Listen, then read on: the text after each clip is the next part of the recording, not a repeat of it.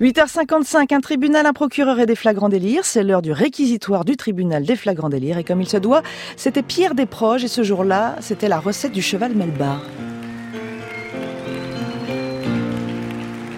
Vas-y, Kiki. Ta gueule. Oui, oui, je le sens bien. Ah non, euh, Si. Je le sens bien. La grande question que vous vous posez tous aujourd'hui. Vous vous dites en me regardant, mon Dieu, quel bel homme. Comme j'aimerais, comme j'aimerais lui ressembler. Ou bien vous dites, mon Dieu, quel bel homme, comme j'aimerais qu'il me prenne. Rayez la mention inutile, faut pas déconner. hein. L'autre grande question qui vous chatouille, oui, oui, je le sens bien, est celle-ci. Mesdames et messieurs, vous vous dites, mon Dieu, est-ce qu'il va nous donner la fameuse recette du cheval Melba? Eh bien oui.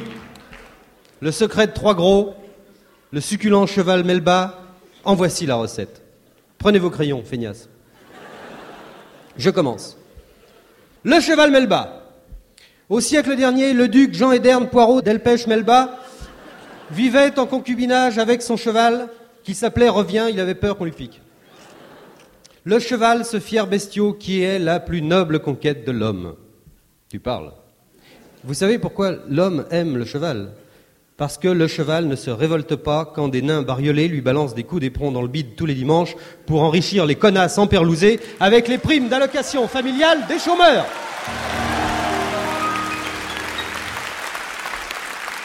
Ça s'appelle le sport national français. Donc le cheval du duc portait toujours un collant qui lui maintenait les prunes dans les courses de haie.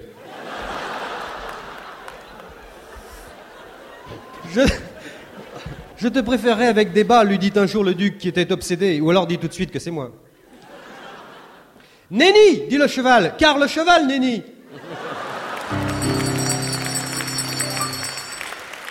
De même que la caille carcouille, que la huppe pullule et que le loup glapit, comme le disait Alexandre Vialat, qui était de la montagne lui aussi, qui était un très grand homme, et que je vous conseille de lire au lieu de regarder Dallas, connard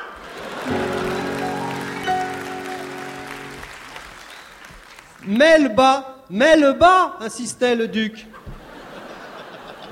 Et comme le cheval refusait toujours, il le tua et le méchant duc le mangea, mais de toute façon, il n'aurait pas eu beaucoup d'enfants, et voilà, bonne nuit les petits. Pour accompagner cette délicieuse recette, je vous conseille un, Saint-Émilion léger, un Corbin Michotte. Surtout pas d'eau. Surtout pas d'eau, jamais d'eau avec le cheval Melba. En effet, une analyse approfondie d'un verre d'eau m'a permis de constater avec effarement que ce liquide est exclusivement composé d'oxygène et d'hydrogène. Deux produits chimiques extrêmement dangereux, car l'hydrogène brûle et l'oxygène gêne. En s'adonnant ainsi à l'eau, mesdames et messieurs, l'aquafile se conduit comme une bête, pire, comme une plante, son comportement évoquant assez fidèlement celui de l'anémone, à cette différence près que l'anémone boit par la queue. L'aquafile est-il un malade ou un criminel? Eh bien, on peut affirmer avec certitude que les plus grands criminels de l'histoire du monde ont été ou sont de grands buveurs d'eau. Ravaillac, les dernières paroles de Ravaillac avant de mourir écartelé ont été Donnez-moi un verre d'eau, je sens que je vais craquer. Hitler avalait quelquefois jusqu'à 5 litres d'eau par jour. D'accord, c'était pas un grand criminel, mais comme peintre, il n'était-il pas nul? Si, il était nul. Enfin, à Vichy, Pétain buvait de l'évian. À Évian, les Félouzes buvaient du Vitel. Et j'irai plus loin, j'affirme que même lorsqu'on ne la consomme pas, l'eau est un fléau.